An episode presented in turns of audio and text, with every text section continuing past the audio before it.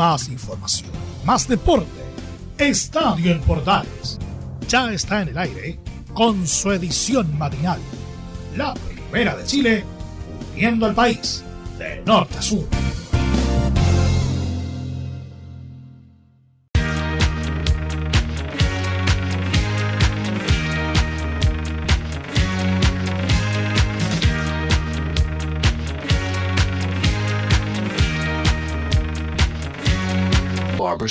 Arranque Estadio Portales, edición matinal de día martes a esta hora de la mañana, como siempre a través de la Primera de Chile y nuestra red nacional de emisoras unidas a Medios Unidos.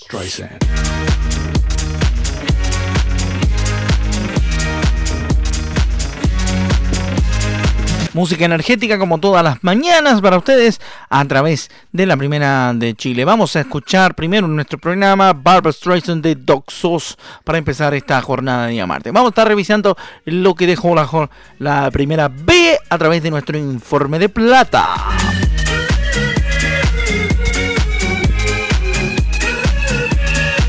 También, por supuesto, toda la actualidad del fútbol chileno partiendo por el partido que terminó entre la Universidad de Chile y la Unión Española. Detalles se los cuento para que se queden en sintonía de Estadio en Portales. No le voy a decir el resultado para que obviamente se quede con nosotros hasta que se lo contemos.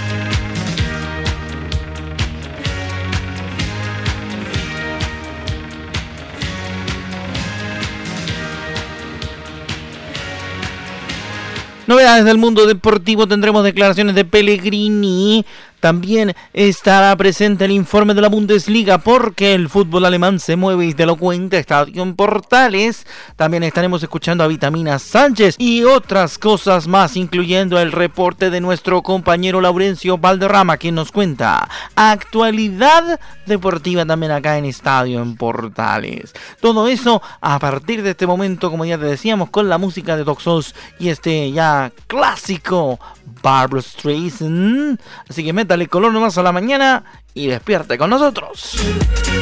Barbara Streisand.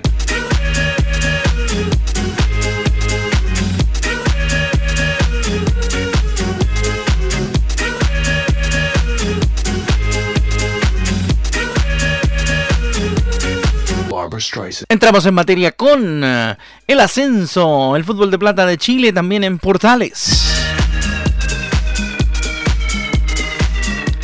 El show de la Vero arrancamos con los resultados de esta jornada, la segunda del torneo de ascenso nacional, al ritmo de Two Unlimited.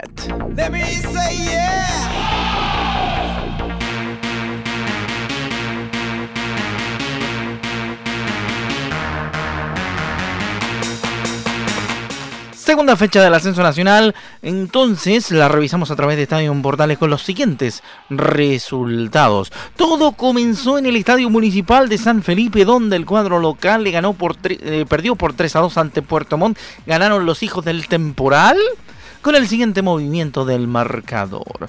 En el minuto 26 de la primera mitad, Ignacio Mesías abría la cuenta para el equipo local. Posteriormente, a los 39, repetía el mismo Ignacio Mesías en partido arbitrado por Claudio Sebasco. Y posteriormente vino la reacción de los hijos del temporal en el segundo tiempo. A los 50, Eduardo Vilches puso el primer descuento. Camilo Melibilú a los 56 ponía el empate parcial. Y a los 68, Juan Pablo Andrade puso el 3 a 2 para los hijos del temporal, para los hombres de Puerto Montt. Así que el chanchito Lorenzo en algún lugar de Puerto Montt debe estar muy contento por la victoria de los delfines.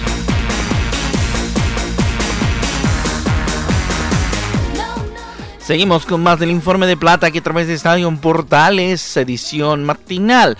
Le contamos ahora lo que ocurrió entre los equipos de Barnechea y Coquimbo Unido en partido arbitrado por Rafael Troncoso y jugado en el Municipal de La Pintana. Le cuento que el único gol del partido lo anotó para Coquimbo Jesús Ramírez en el minuto 94, ya en los descuentos de El Cotejo, que ganaron los Piratas sumando tres puntos más a su cosecha por volver a la primera división. Seguimos con el informe de plata aquí en Estadio Portal.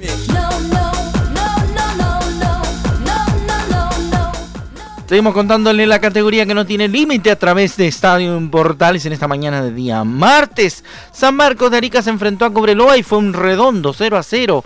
Nada para nadie en el Carlos Ditbon. El árbitro del encuentro fue el señor Frank Arrogue. Por otra parte, Deportes Santa Cruz y la U de protagonizaron un entretenido 2 a 2 en el estadio Joaquín Muñoz García de la ciudad de Santa Cruz. Cristóbal Vergara abría la cuenta en el minuto 8 para el cuadro local, para el equipo santacruzano. Los hombres de la UDECON se empataban a través de Luis Riveros en el minuto 38 de la primera parte, mientras Brian, mientras el mismo Luis Rivero aumentaba a los 44. ¿Qué pasó con Brian Taiba? Que empató el partido en el minuto 90 para el cuadro de Deportes Santa Cruz. En, eh, arbitraje estuvo el primo Felipe Jara, así que Buena, buena, buena la que pasó entre Deportes Santa Cruz y la U de Conce. Un entretenido 2 a 2 en el Joaquín Muñoz García.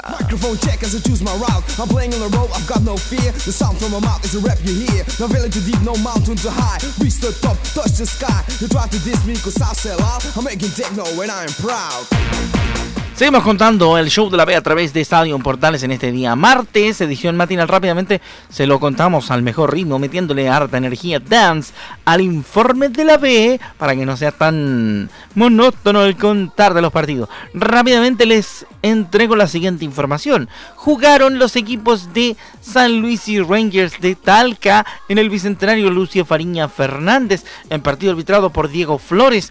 Único gol del Christopher el Coca Díaz, el ex Curicó Unido, otro de tantos en el equipo del profesor Luis Marcoleta Yáñez, marcó el 1-0 en el minuto 25 de partido. Ya en la jornada de día lunes hubieron dos partidos, hubieron dos cotejos que jugaron los equipos de Santiago Morning y Magallanes en el Municipal de La Pintana. Ganó el cuadro carabelero por 2 a 1.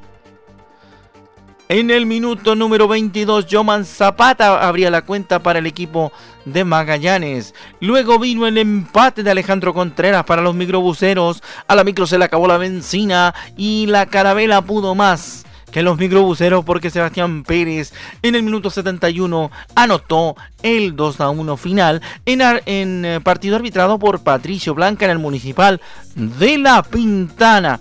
Y en el último partido del día lunes de la primera B, Deportes Copiapó y Deportes Temuco empataron 1 a 1 en el hermoso estadio Luis Valenzuela Hermosilla. Camilo Ponce a los 16 para los locales ponía el 1 a 0 y Jerko Águila en el minuto 78 puso el empate definitivo del partido arbitrado por la jueza María Belén Carvajal. Así con los partidos que sí se jugaron de la primera vez, porque hay un partido todavía que está en espera, así como todos los cotejos que juega o que debería jugar Lautaro de Win. Se encuentra suspendido el partido que debería jugar contra el cuadro Deportes Iquique por la resolución de la segunda sala del Tribunal de Disciplina de la ANFP. Así que estamos en espera de ver qué sucede con aquello. Inmediatamente le cuento cómo van las estadísticas del torneo de ascenso del Campeonato de Plata del fútbol chileno en Estadio Portales edición matinal.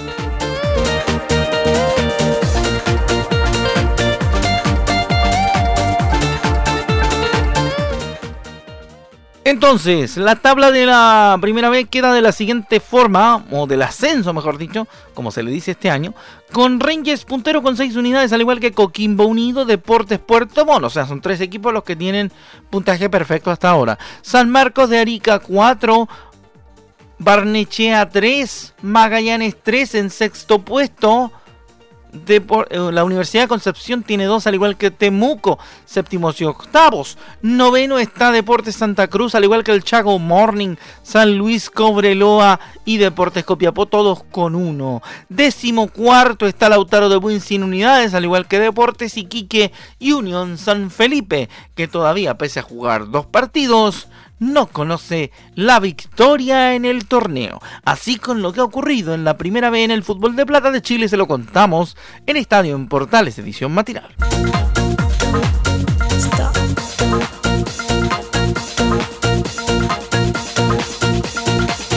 De repasar la primera vez o el torneo de ascenso, o como decimos nosotros desde hace tantos años en Portales, desde hace ya más de seis años, el fútbol de plata de Chile, empezamos a revisar la actualidad con las voces de los protagonistas como siempre. Uno de los que habló fue Manuel Pellegrini. Hay reacciones del técnico chileno después del empate del Betis 2 por 2 contra el Valencia. Escuchamos la primera de Manuel Pellegrini que dice que pudimos ganar ante el Valencia, pero no se logró. Se empató frente a un gran rival y muy difícil. Escuchamos a Manuel Pellegrini en Estadio Portales.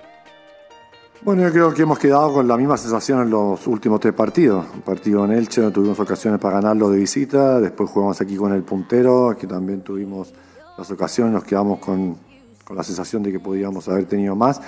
Y hoy día también, contra Valencia, vuelvo a retirar, es un buen equipo, entonces, por supuesto, a todos nos gusta sumar de a tres, no hemos, no hemos podido hacerlo, creo que, eh, lo he dicho muchas veces, no lo pierda estos partidos, si no lo puede ganar, pero buscamos hasta el final.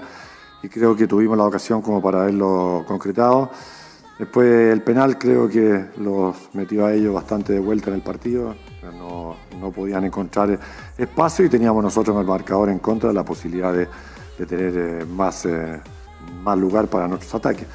Pero el fútbol es así, depende de algunos hechos puntuales y terminamos al final empatando ante un muy buen rival.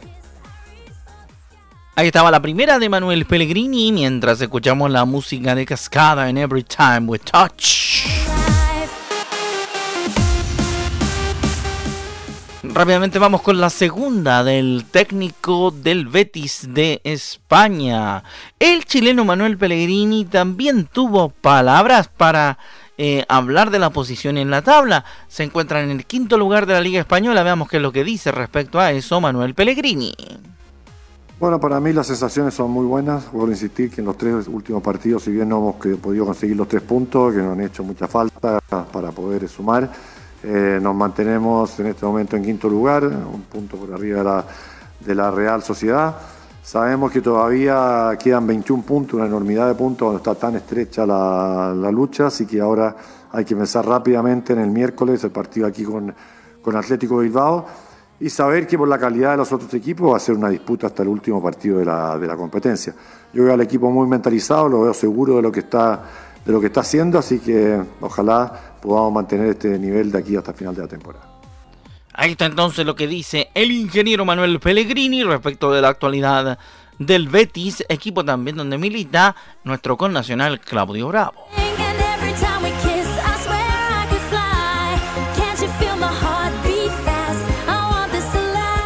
Seguimos escuchando declaraciones de los protagonistas del deporte en esta mañana de día martes.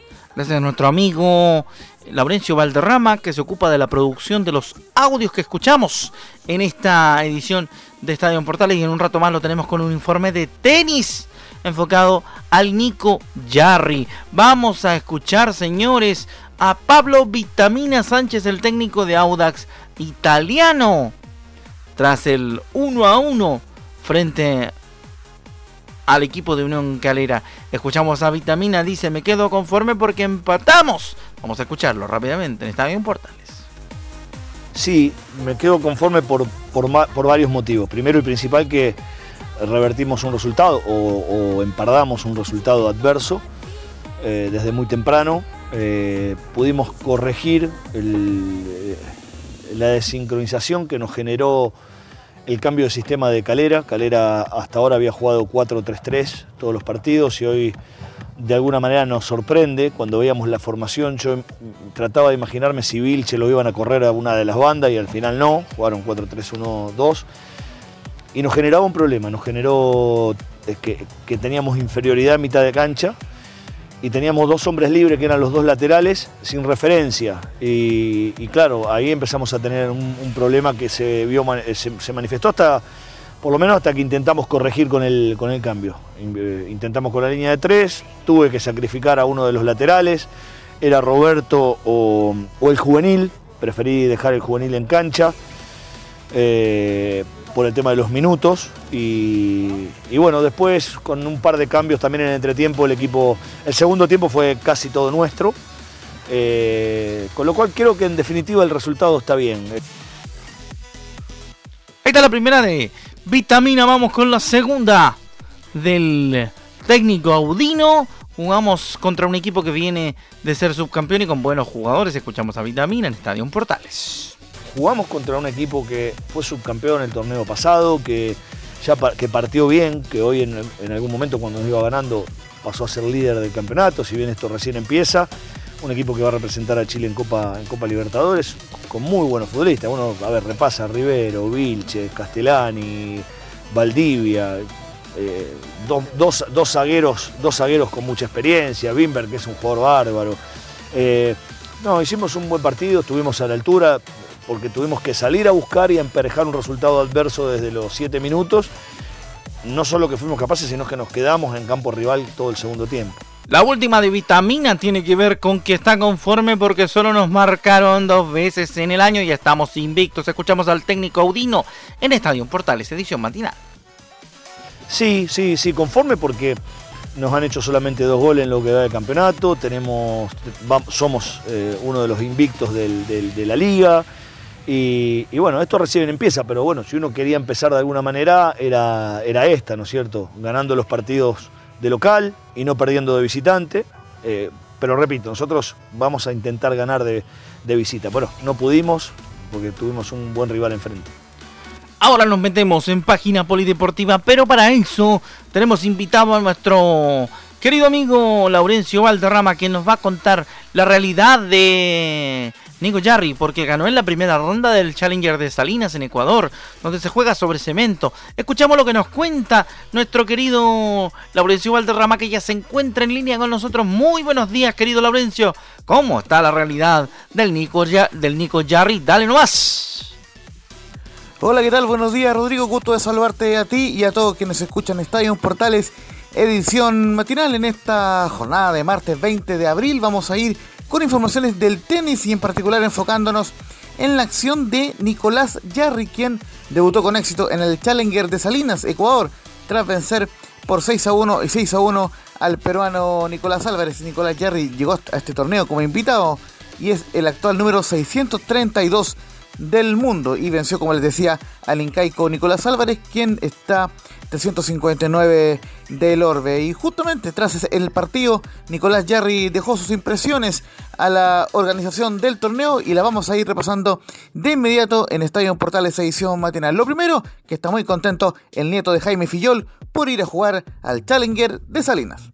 Eh, estoy muy contento por porque Andrés me haya dado la oportunidad de, venir a jugar aquí a Salinas. Eh, eh, son oportunidades, son, pocas las oportunidades que uno tiene y la verdad que estoy tratando de aprovechar al máximo. Eh, jugué un muy buen partido contra Nicolás, tercera vez que juego contra él desde mi regreso, así que nos conocíamos bien y la verdad que fue un, partido donde jugué, jugué muy sólido y pude hacer lo que, lo, que, lo que quería hacer, lo que me había planteado antes de jugar.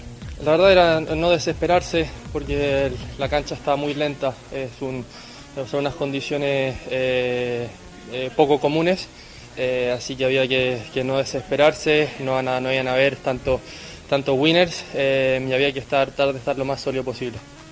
Por cierto, el Nico Yarri va paso a paso, justamente con el interés y con la intención de en algún momento recuperar la opción de quedar entre los 40 mejores del mundo. Recordemos que su mejor ubicación fue número 38 hace un par de años y justamente la idea del Nico Yarri seguir evolucionando paso a paso y aprovechar estos torneos. Justamente en su declaración número 2 dice que todo este año ha sido positivo y en todos los, torneos he sumado puntos. La palabra del Nico Yarri en Estadio Portales.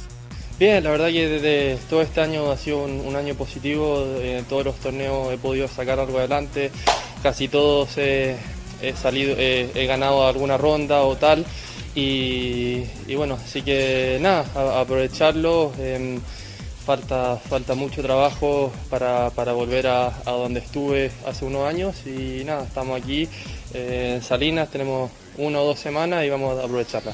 Y justamente ahora Nico Yarri jugará en segunda ronda ante el japonés Suichi Sekiguchi, actual número 318 del mundo, quien viene de imponerse por 6 a 1 y 7 a 6 ante el también nipón Hiroki Morilla, 265 del orbe. Justamente Yarri habla y se refiere al japonés Sekiguchi, su próximo rival, eh, y lo escuchamos acá, en Estadio Portales Edición Matinal.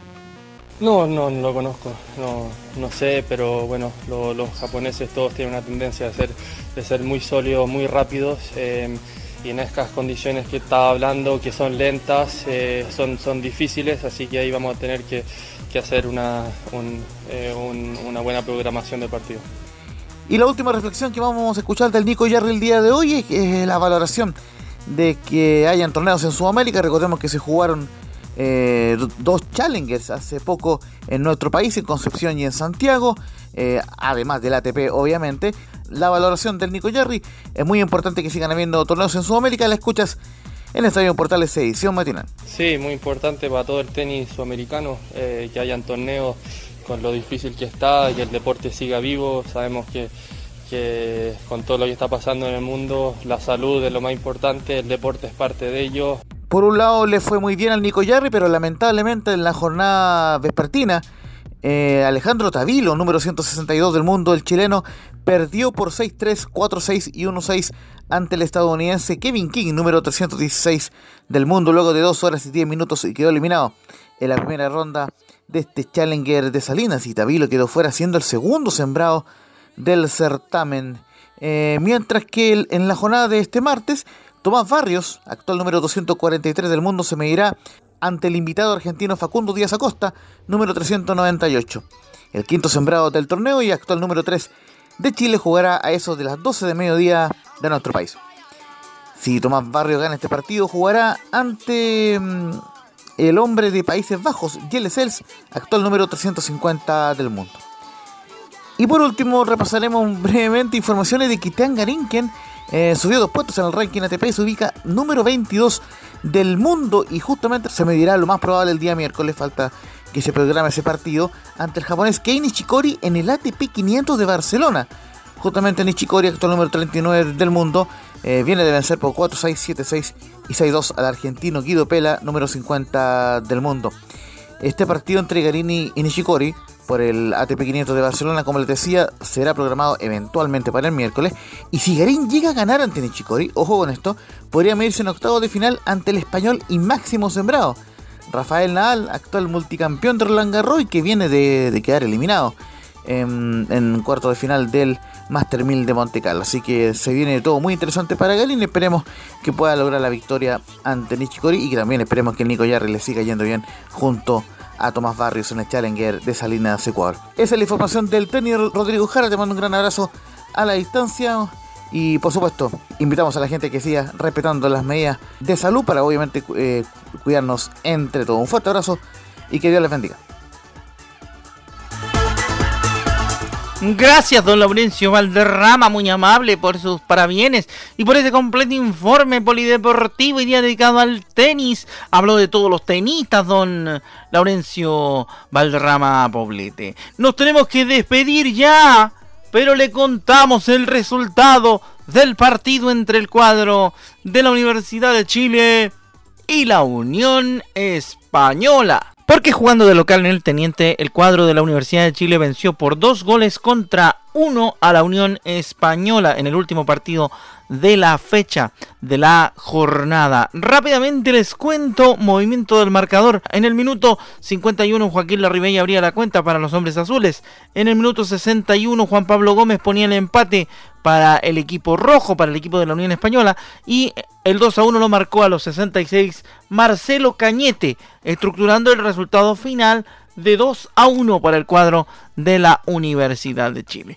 Y antes de cerrar nuestro programa de Estadio en Portales de la jornada, nos vamos a Alemania porque tenemos un contacto satelital con toda la información de la Bundesliga.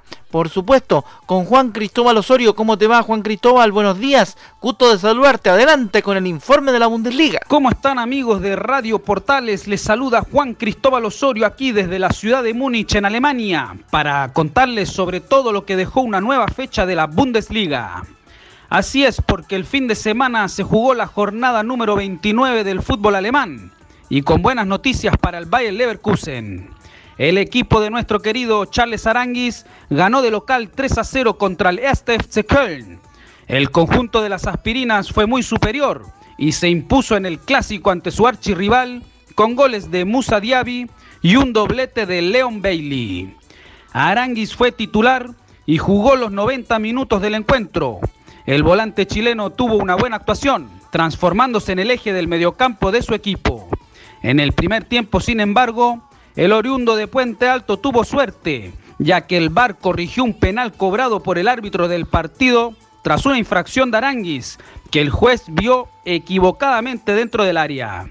Suerte para Aranguis, ya que esa falta penal podría haber significado el empate del Colonia. En el segundo tiempo, el chileno participó directamente en la jugada que significó el segundo gol del Leverkusen. Tras un tiro de esquina en contra, Aranguis capturó el balón y profundizó para Leon Bailey, quien se arrancó en velocidad y se dio para que Día Vía anotara el segundo tanto del partido. En resumen, una buena actuación del príncipe Charles, quien además con este triunfo celebró su cumpleaños número 32. Con esta victoria el Bayer Leverkusen se mantuvo en la sexta ubicación de la Bundesliga a seis unidades del cuarto lugar y la clasificación a Champions League. En otros resultados que dejó la fecha, el Borussia Mönchengladbach goleó 4 a 0 al Eintracht Frankfurt. Unión Berlín le ganó 2 a 1 al Stuttgart. FC Augsburg empató 0 a 0 con el Arminia Bielefeld. Este Freiburg ganó de local 4 a 0 contra el Schalke 04 y el Bayern München derrotó como visitante 3 a 2 al Wolfsburg. Precisamente el Bayern de Múnich será el próximo rival del Bayern Leverkusen de Charles Aranguis. Así es porque este martes a las 14.30 horas de Chile, el equipo del seleccionado chileno visitará al actual campeón y líder de la Bundesliga, Bayern München. Partido difícil para Aranguis y el Leverkusen, pero no imposible ya que la temporada pasada el conjunto de las aspirinas derrotó al Bayern München en la Alianza Arena y actualmente el conjunto bávaro se encuentra consternado luego de que su entrenador Hans Dieter Flick anunciara el fin de semana que no seguirá al mando del equipo y lo más probable es que asuma la dirección técnica de la selección alemana.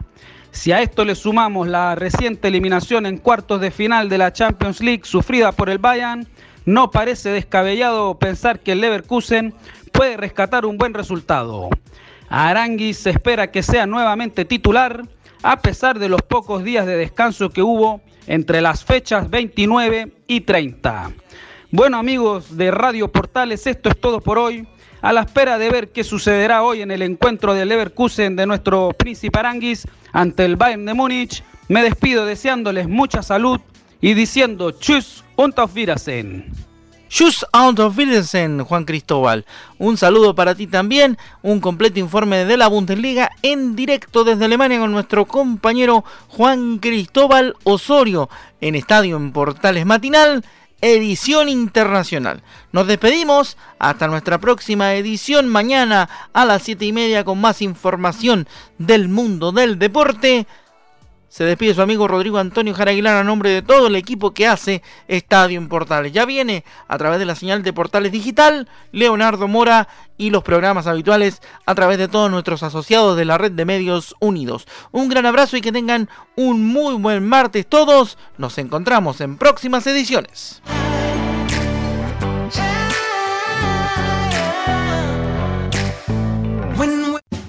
Más información, más deporte esto fue Estadio en Portales, con su edición matinal.